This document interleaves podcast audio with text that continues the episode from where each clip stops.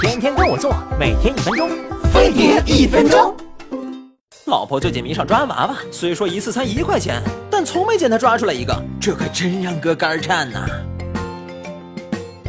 要想多抓娃娃，首先得选好机器，娃娃离挡板不能多于十厘米，头上一枚币，推下摇杆，爪子晃得很厉害的不玩。就算碰上不摇的爪子，咱也得先打住，看人家玩一轮。因为每台机子都有设好的赔率，每次游戏爪子抓力也不一样。要是明显觉得这哥们玩的时候爪子很松，就等他玩完再上去，这样爪子抓力在你这一轮增大的概率会大一些。上手时，娃娃得选离挡板近但不贴挡板的。推摇杆时，让提拉爪子的圆轴对准娃娃的重心，然后等倒计时结束，爪子自动下去。等抓住娃娃时再按一次，爪子会再次收紧。你要非想抓一个，别指望十块钱就能解决问题。中小型娃娃一般二十到四十块才会出一只，所以情人节咱得拿够钱，沉住气，走你！